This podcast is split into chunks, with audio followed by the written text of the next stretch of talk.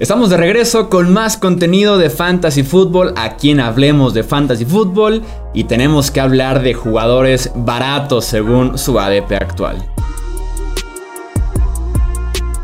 Esto es el podcast de Hablemos de Fantasy Football. Toda la información que necesitas para dominar tu liga de fantasy. ¿Qué tal amigos? ¿Cómo están? Bienvenidos a un episodio más del podcast de Hablemos de Fantasy Football. Yo soy Jesús Sánchez. Así es, estamos de regreso después de unas pequeñas vacaciones que nos tomamos en el podcast de Hablemos de Fantasy Football. Creo que el último fue por ahí de la agencia libre. Estamos de vuelta para apoyarlos, para ayudarlos, para extenderles nuestra mano en esta época que se viene de los drafts de fantasy. Es un placer estar aquí nuevamente con ustedes y también es un placer poderles presentar a un nuevo equipo que va a estar integrando aquí el staff de Hablemos de Fantasy. Los vamos a dejar en muy buenas manos, no se preocupen en ese sentido. A quien sí conocen, a quien ya han escuchado antes en este podcast, es al buen Wilmar Chávez. Wilmar, ¿cómo estás? Bienvenido. Hola Chuy, qué gusto estar aquí de vuelta. Sí, efectivamente desde, la, desde terminando la agencia libre no grabábamos por este lado, entonces un gusto regresar. Y nada, bienvenidos a, los mismos compañeros también. Sí, tenemos muchísima información que darles en las próximas semanas. Wilmar va a estar a cargo de esa información, pero no va a estar solo. También va a estar con nosotros el buen Carlos Villegas. Carlos, ¿cómo estás? Bienvenido aquí Hablemos de Fantasy. ¿Qué tal, Chuy? Muchas gracias por la, extenderme la invitación y pues, es un honor estar acá hablando de Fantasy con mis amigos de Pollo y con Wilmar y con todos los escuchas, ¿no? Esperamos traerles durante toda la temporada de Fantasy los mejores tips y consejos para que ganen sus ligas y también darle la bienvenida, el agradecimiento por aceptar la invitación. Nazario Asad, ¿cómo estás, Nazario? Bienvenido a que hablemos de fantasy. ¿Qué tal, Chuy? ¿Cómo estás? ¿Cómo estás, Charlie Wilmar? Pues la verdad, muy contento de sumarnos a este, a este proyecto de Hablemos de Fantasy. Y como lo mencionó Charlie, pues aquí la, idea va a ser estar trayendo la mejor información posible, los, los mejores jugadores a seleccionar para que pues a todos nos vaya bien en, en las ligas de fantasy fútbol. Así es, ahora sí que dos noticias muy rápidas. Como les decía, estos tres hombres serán sus nuevos mejores amigos a lo largo de la temporada de NFL para poder ganar sus ligas de fantasy. Y la segunda noticia es que este episodio es un estilo de parte 2 grabamos la parte 1 en el podcast principal, que es jugadores caros según su ADP actual. Pónganle pausa, vayan, hablemos de fútbol, escúchenlo si no lo han hecho. Si ya escucharon, pues continuamos entonces con esta segunda parte que es jugadores baratos según su ADP actual. Arráncate. Primero tú, Carlos, ¿a quién tienes como jugador barato para recomendarnos? Bien, gracias, Chuy. Pues el primer jugador que yo traigo aquí a la mesa es DJ Moore de los Carolina Panthers. Eh, ADP de 56, está yéndose en cuarta ronda, a wide receiver número 24. 24, se están yendo jugadores como Adam Thielen antes que él, está yendo Mike Evans antes que él. Y la verdad es que es un gran atleta. Este, si tú ves su perfil atlético, es Jamar Chase. Es Jamar Chase, pero nadie lo sabe y no trae el hype. ¿Por qué? Porque tiene un terrible ah, porcentaje de touchdown contra los targets, ¿no? Está apenas en 3.4%, que si lo comparamos con Thielen, como mencionábamos en el capítulo anterior, lo trae del 13%, algo así, es increíble. Entonces, si hay una regresión positiva, si te lo estás llevando en cuarta ronda, es un posible league winner, el, el buen DJ Moore, ¿no? ¿Tú qué opinas, Pollo? Yo estoy de acuerdo y también hay otro tema ahí padre con DJ Moore, que es la llegada de Sam Darnold el reacomodo que va que este, está haciendo Matt Rule, pues, todo indica, según los reportes de los, de, los campamentos, que DJ Moore va a estar jugando más pegado al slot. Y tenemos que recordar que Sam Darnold es una máquina de pases al, slot. O sea, lo vimos en Jets. Cual, el receptor slot de Sam Darnold era una máquina de recepciones. Entonces, sobre todo, especialmente en ligas de full PPR, DJ Moore va a ser una bestia. De acuerdo contigo. Antes de que entres, Wilmer, pausa. DJ Moore en este podcast está estrictamente prohibido mencionar. Me pasó a decirles antes de que arrancáramos. Eh, dijeron DJ Moore y sentí como el escalofrío por la piel. Y si quieren aquí un amante de DJ Moore, ya tenemos a Wilmar. Entonces hubiéramos conseguido amantes de otros jugadores porque ese perfil ya está cubierto.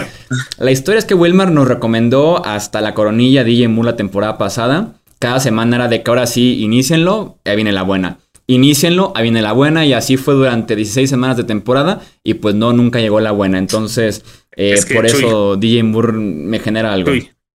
Es que ahí viene la buena. ahora sí, ahí viene. Ya no viene más. la buena, ahora sí. Ya, ya no voy a creer más en DJ Moore. Si están escuchando esto, no hagan caso. DJ Moore no lo tomen de todos modos, aunque esté en cuarta ronda. Vámonos pues. Es por eso que Chuy está en el podcast de Hablemos y nosotros nos vamos a quedar aquí hablando de fantasy. Toda la temporada 2020, Chuy me reclamó eso. La realidad es que si DJ Moore no es un receptor espectacular que te va a sacar un partido de 40 puntos, pero es un tipo que jamás te deja botado un partido. Y básicamente el argumento es ah, que siempre sus 60 yardas y 4 recepciones. Es la constante. O sea, un, un wide receiver que te produce 60 yardas, muchas veces no, no lo analizamos así, pero un wide receiver que te produce 60 yardas constantemente es un wide receiver de 1000 yardas por temporada. Y DJ Moore ha sido un wide receiver de 1000 yardas por temporada desde que está en la liga. Me encanta como jugador desde que llegó. Tengo un poquito de, no sé si miedo, pero un poco de precaución con cómo va a ser su química con Sam Darnold, puntualmente porque cuando llegó eh, Teddy Bridgewater, eh, Moore se demoró un poco en acoplarse a la química con, con Bridgewater, remató mejor de lo que empezó, al principio fue muy explosivo Robbie Anderson, yo es- espero que sea más utilizado con Sam Darnold que lo que fue empezando la temporada 2020, pero para mí es un top 15 al menos, entonces estar tomándolo en, en este de, de quinta ronda, como dice Charlie, como el, el wide receiver 24, te da muchísimo, muchísimo valor. Ya entendí por qué que- no compaginé yo con DJ Moore entonces. Yo sí requería de que me hiciera 40 puntos de vez en cuando y pues no, no me los entregó. Por el tipo de jugador que soy de que no anoto nunca nada y requiero del milagro por parte de uno. Con razón aún conmigo no funciona DJ Moore del todo, pero con otros jugadores sí. Así pasa a veces. Y nada más, una última cosa ah, sobre DJ Moore, y ya no volvemos a hablar de él nunca más cuando esté aquí Chuy. Ah, puede que regrese al slot, que fue donde había tenido sus mejores temporadas. Lo, intentaron por fuera, a lo mejor por el perfil atlético, como mencioné, y habían puesto a Curtis Samuel ¿no? y a este otro Robbie Anderson más por dentro. No funcionó. Esperemos que lo regresen a, a esa posición natural de él y que pueda dominar a los corners que son un poquito más pequeños. Esa es la ventaja competitiva que él tenía. Entonces vamos a ver ahí la química con Sam Darnold más su posicionamiento en el campo. De. Venga, venga, ¿quién tienes tú, Nazario? Pues mira, yo vengo con uno de los jugadores que probablemente de una temporada a otra tenga el cambio más drástico de ADP. Estaba hablando de Clyde Edwards Hiller, que la temporada pasada se llegó a ir eh, a principios de mediados de primera ronda y ahorita su ADP está ya en la tercera ronda. O sea, realmente la sensación que tuvo la gente que se quemó con, con Edwards Hiller el año pasado es tanta que no, no, no están llegando al punto medio que realmente sería la segunda ronda. Y pues al final de cuentas es un corredor de muy buen pedigree. En los primeros partidos con, con Kansas llegó a tener en algunos arriba de 20, 25 toques. Lo que realmente pues fue el proceso de ajuste, la curva de, aprendizaje que tuvo como novato de la liga. Y en, este, en esta temporada tenemos que esperar una regresión de touchdown positiva porque Edward Siller era un jugador que te daba sus buenos puntos a pesar de no anotar. Entonces, ese tipo de partidos, ese número de partidos sin anotar, así como cuando hay produ- sobreproducción, esta eh, tampoco tan baja no es sostenible. O sea, se va a hacer un, va a haber un ajuste para bien. Y yo creo que Ed- Edward Siller es ese corredor que te permite, incluso si quieres draf- draftear dos receptores en tus primeras dos rondas y aún así tener un running back uno en tu, en tu equipo. Sí, yo fui de los jugadores que fui quemado, que tienen mal sabor de boca con Clyde edwards pero no le rehuyo. O sea, yo no estoy como evitándolo. De hecho, me gusta, me gusta en tercera ronda, que es donde he visto que está yendo. Creo que es un jugador que, como menciona Pollo, va a tener una regresión positiva. Yo lo comparo con LaShawn McCoy en el sentido de que cuando él entró a la liga y estuvo con Andy Reid en su primer año, tuvo estadísticas muy similares a las de Clyde edwards la temporada pasada y después una explosión. Entonces quizá les cuesta trabajo a veces entender esta ofensiva y más cuando ni siquiera tuvieron training camps la temporada pasada. Entonces yo sí espero ver un cambio para bien con Clyde edwards y creo que en tercera ronda sí es un gran valor ahí. Yo creo que el tema con, con Barcelona en 2020 es lo que podemos decir que fue como una decepción del jugador, no viene a ser por un desempeño de él, es un error de los analistas, todos nos montamos, pero muchísimo en el, en el, en el tren de Claudio Barcelona, estaba yéndose como el quinto, sexto eh, running back en, fantasy. Evidentemente no es un corredor, digamos, talento generacional y esos eran los valores que llegaron a tener los corredores como Saquon Barkley o que Elliott cuando entraron a la liga, ser el quinto, sexto running back. Entonces hay un error ahí de, de evaluación en términos de la preparación de los drafts. Y lo otro, lo que bien dicen, la, la falta de pretemporada de training camps eh, le afectó muchísimo. Para un novato es muy valioso el tema de mejorar en términos del, pass protection. Es algo que Claudio Barcelona no ha hecho jamás, no lo hacía en el SU porque los esquemas de bloqueo no lo involucraban a él. Y para empezar a ganar targets y, más snaps en, este tipo de jugadas, pues tiene que empezar a, mejorar. Yo creo que ya con una temporada completa, un segundo año en este esquema, pues tiene que, que empezar a, a dar un paso adelante en ese tema para que no lo saquen tanto del campo como evidentemente pasó en 2020. La otra cosa que se dice mucho de él es el tema de la línea de gol, donde fue sumamente inefectivo, eh, pues poco efectivo. Yo debo decir que tengo una, una concepción muy concreta sobre el rol de línea de gol. A mí me parece que está un poco sobrevalorado en términos de fantasy fútbol porque se están disputando a lo sumo un, un, un acarreo por, por partido solo seis running backs superan esa, esa marca de una carrera por partido. Entonces a veces nos quedamos que, que no tiene línea de gol, que no es efectivo, sí, pero a la hora de evaluar los jugadores en términos de su valor fantasy, tiene mucho menos valor del que tal vez podría tener en el NFL y del que se le está dando como tal en el análisis. Es que todos recordamos ese partido, ¿no? Donde lo rebotan de la línea de gol tres veces. Y eso es con la mentalidad que te quedas. Entonces que no sabe mucho.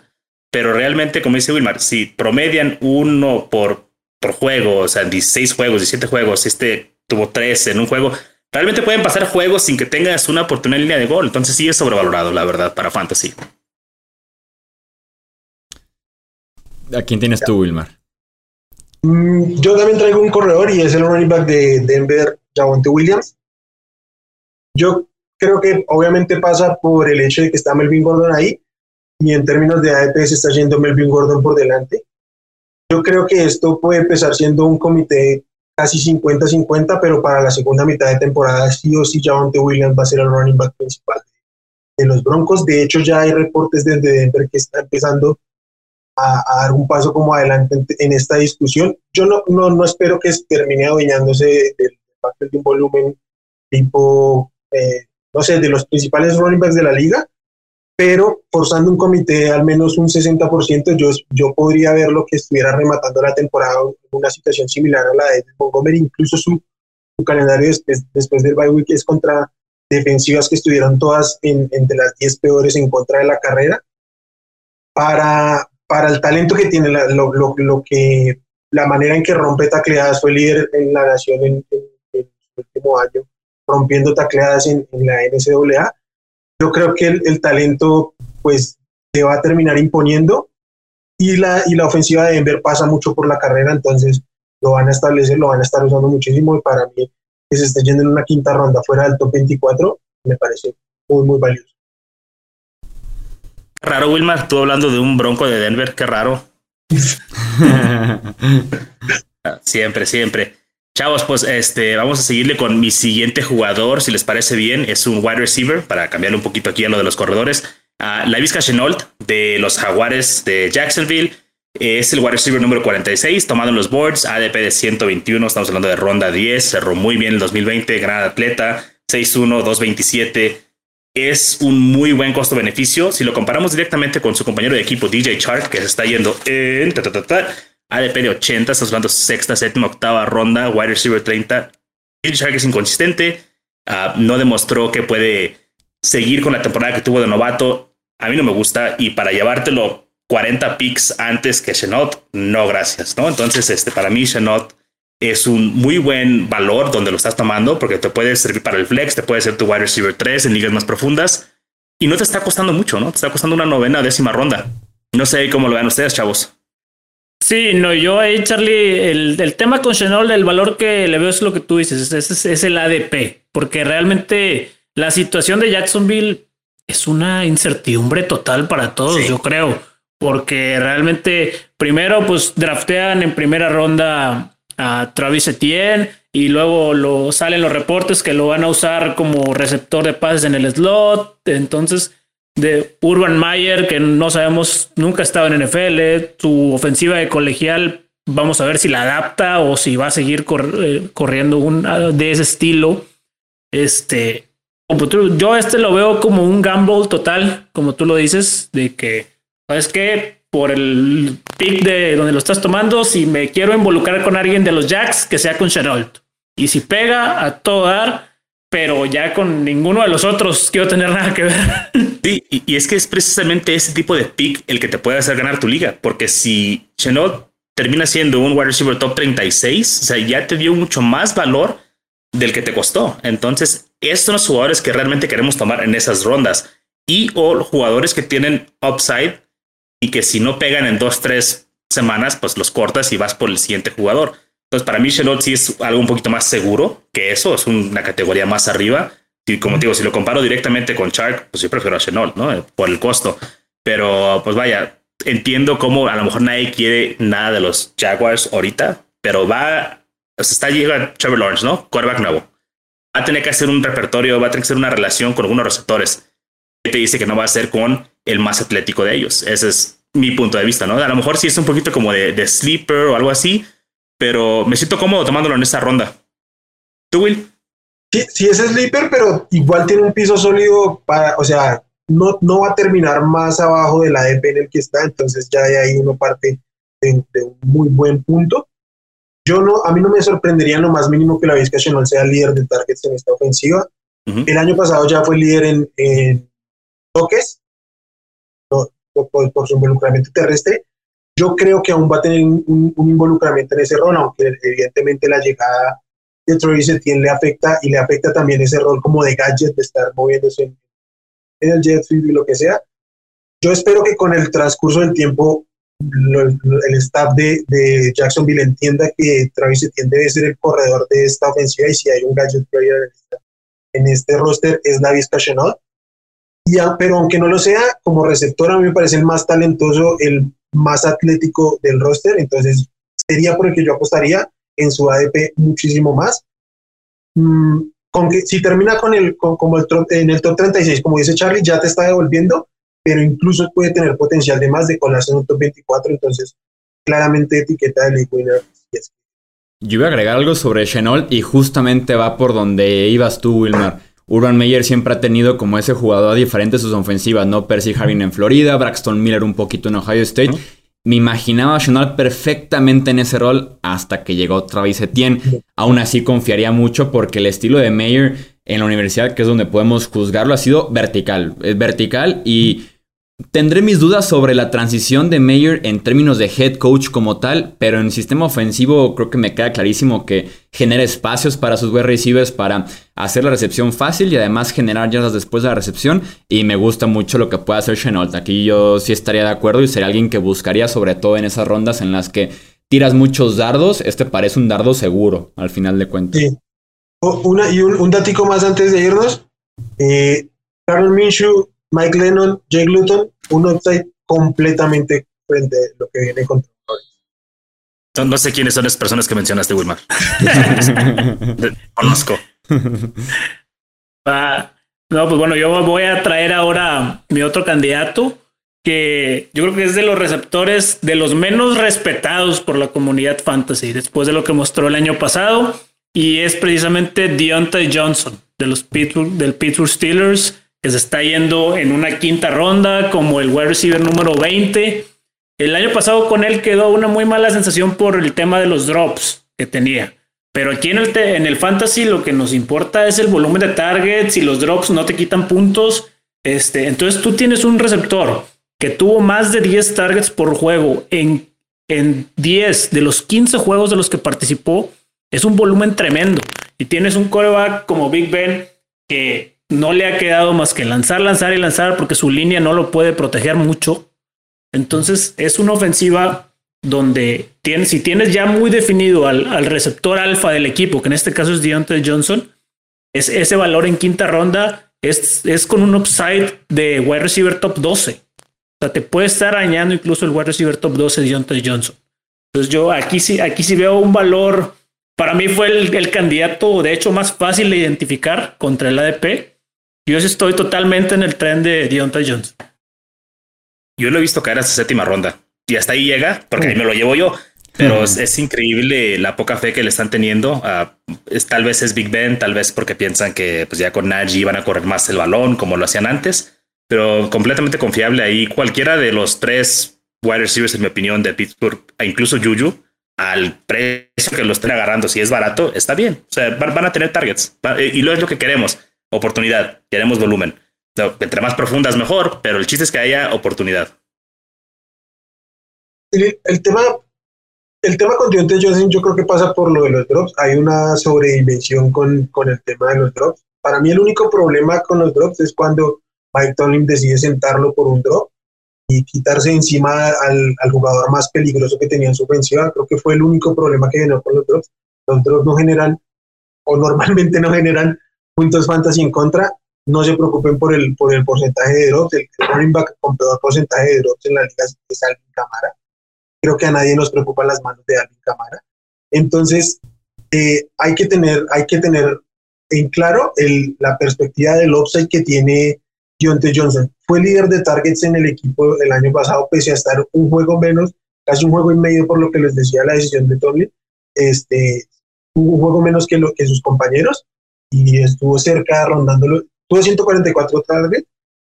Para mí eso puede crecer si bien tiene que ser una ofensiva ligeramente más balanceada, no va a ser mucho más lo que van a estar corriendo porque ya es un, un, esquema, un, esquema, que está establecido y no lo van a cambiar de un momento para otro solo por, por la presencia de, de y no creo que el brazo de Big Ben cambie mucho como para seguir con esos targets de 4 o 5 yardas rápidos a Deontay Johnson, que por un momento era lo que podía completar o intentar, sobre todo a mediados de temporada, tirándole al final que se estaba todavía desgastando todavía más el brazo Big Ben. Entonces, tiene potencial Dante Johnson de seguir acumulando targets por lo menos. Sí, completamente de acuerdo. Y el volumen, recuerden, volumen. Todo se trata de volumen. Tal cual. Yo tengo, en este caso hice un poquito de trampa, tengo dos receptores. ¿Por qué los asocié? Porque no quería hablar de los novatos. Así lo hago yo siempre, no te preocupes. ¿Cómo? Así lo hago yo siempre. Siempre me piden tres nombres y traigo cuatro. Entonces no te preocupes, Wilma. Pero bueno, aquí tiene un poquito de sentido como lo junté T. Higgins y Jamar Chase. Yo creo que ambos están pasando un poco bajo el radar.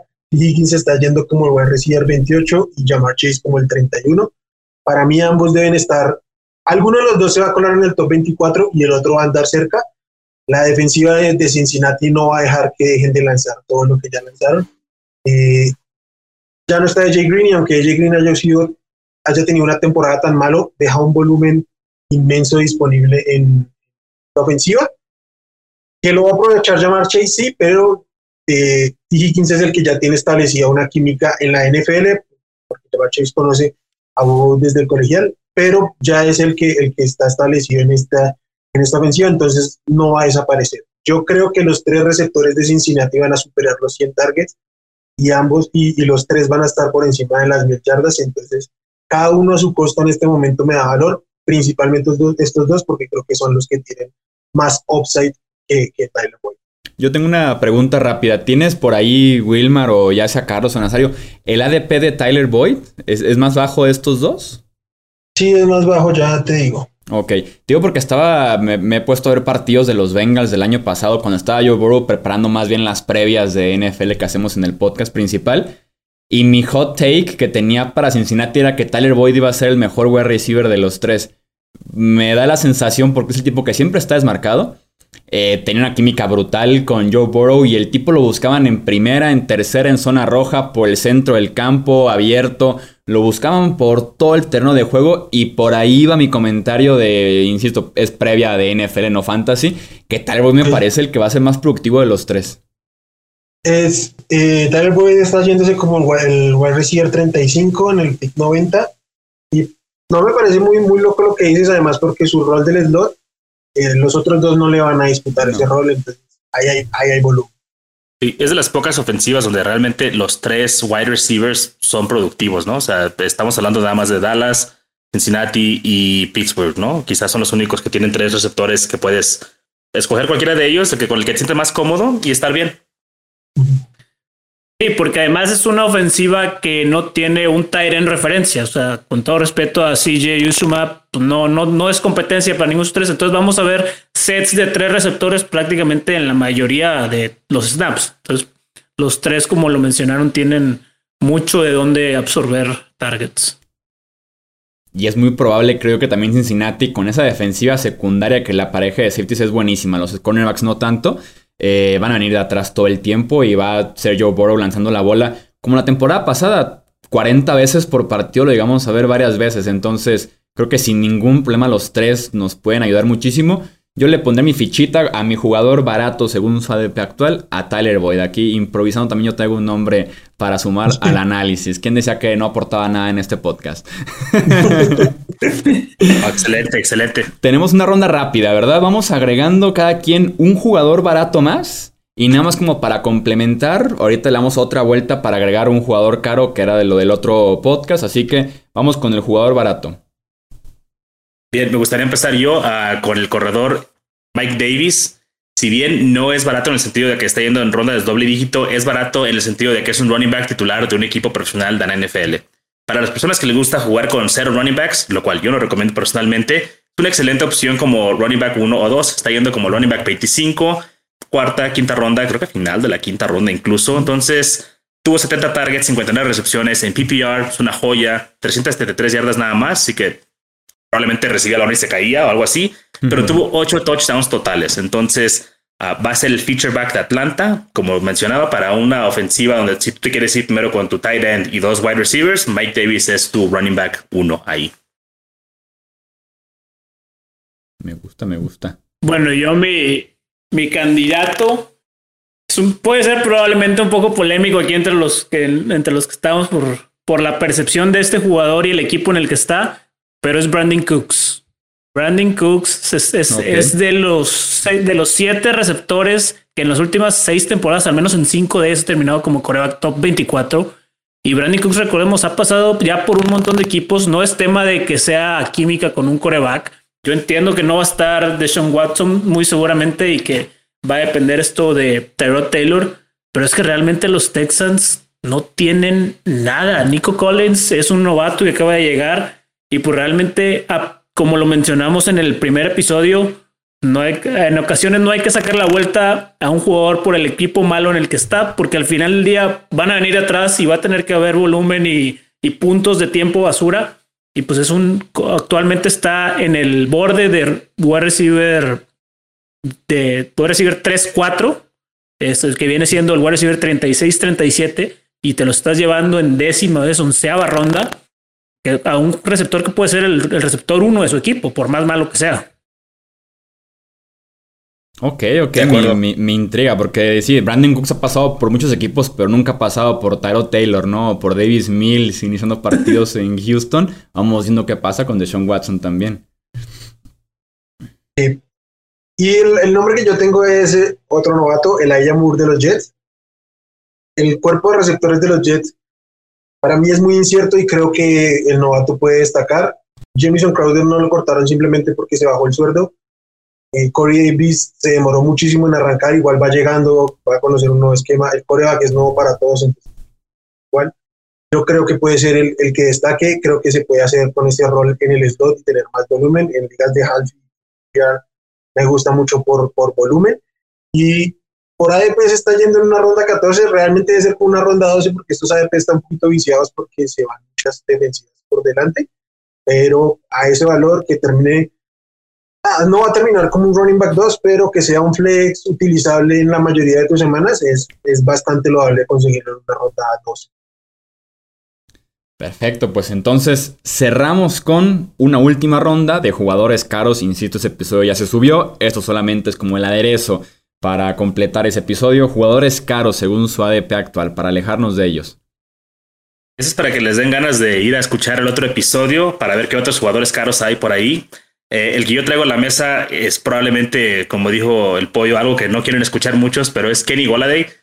Y es simple. ¿Por qué pagar por un wide receiver 3 el precio de un wide receiver 1? Si ya sabemos lo que es y estaba con Stafford, que es un mejor coreback que Daniel Jones, que nos hace pensar que llegando a Nueva York va a ser mejor. ¿no? Va a tener que compartir ahí con eh, el, novato este Kadarius Stoney, que no sé qué hace tampoco ahí, uh, Saquon Barkley. Entonces no es como que todo vaya a ser para él. Hay muchas manitas ahí que alimentar, muchas bocas que alimentar. Y pues no me gusta. La verdad es que no me gusta el precio al que está. Uh, no culpo a la gente que se siente ahí como atraídos a, tomarlo, pero no es para mí. Muchas gracias. Quédense con su wide receiver número 3. Bueno, yo traigo también de los Texans. Ahora va el otro lado de la moneda al corredor David Johnson. incluso en, la, en rondas medias es un precio carísimo. David Johnson está probablemente en un, en un, ¿cómo se le podría llamar? Smash up de todos los corredores que corrieron de todos los, de todos los equipos. Se le llevaron a Philip Lindsay, a Rex Burkhead, a Mark Ingram. Y como que los Texans dijeron, bueno, pues aquí vamos a ir poniendo al, al que alcance a correr un snap o dos. Y David Johnson ahorita está en un ADP de, de running back 30. O sea, como si fuera un running back 3 de tu equipo. Pero ni así. O sea, yo no, no veo forma. Porque por talento y por edad, veo en más en forma incluso a Philip Lindsay. Y ya lo vimos en, en Denver. Entonces, David Johnson es de los Ahora sí que a evitarlos a toda costa. Bueno, todo el backfield de los Texans. Sí, completamente de acuerdo. Y el mío es, no es un jugador caro, es el jugador caro. No tengo ningún nombre dentro de mis 150 primeros rankeados que esté más en contra de la EP, como James Robinson, running back de los Jacksonville Jaguars. Se sigue yendo dentro del top 24, no tiene ninguna lógica, le acaban de atraer un running back de primera ronda muy talentoso yo sé que es muy espectacular la historia, rindió muy bien James Robinson. Es un corredor no drafteado, cambian de, de staff de cocheo, no le, no le, por así decirlo, no le den absolutamente nada. Su situación del año pasado es irrepetible, fue el, el running back que corrió contra un porcentaje de cajas más pequeñas en la NFL, se estuvo aprovechando mucho de que no había nadie más a quien darle el valor. Entonces, para mí está carísimo como un running back 22 de la cuarta ronda no, gracias. No va a desaparecer, va a tener un rol, pero a ese precio de ninguna manera. y espero no ofender a ninguno, perdón, espero no ofender a ninguno de nuestros escuchas, pero realmente yo no sé a estas alturas quién está drafteando a James Robinson. La verdad sí es un no tocar para mí completamente y espero que pues, la gente que nos escuche nos tome este consejo porque no se van a arrepentir de no tomarlo. O sea, no se van a arrepentir de no tomar a James Robinson. Eso se los garantizamos. Sí, me, me, sorprendió ese, ese, top 24, sí, está, es una locura eh, ese número para James Robinson en su situación actual. Ahí están entonces los nombres a tomar en cuenta, jugadores caros, jugadores baratos. Como les decía, se quedan en excelentes manos, se quedan con Carlos, con Nazario, con Wilmar que ya conocían, el staff de Hablemos de Fantasy Football. Recuerden que para más consejos, información, noticias y demás, nos pueden seguir en Twitter como Hablemos Fantasy o en Facebook como Hablemos de Fantasy Football para estar ahí al tanto de la información que se siga generando aquí en el podcast, también en el universo de la NFL. Suscríbanse, dejen un review, recomienden el podcast con otros amantes del fantasy de la NFL y también eh, dejar su like, su comentario si nos están viendo aquí en YouTube. Yo soy Jesús Sánchez y eso es todo por este episodio. Gracias por escuchar el podcast de Hablemos de Fantasy Football. Para más, no olvides seguirnos en redes sociales y visitar hablemosdefutbol.com.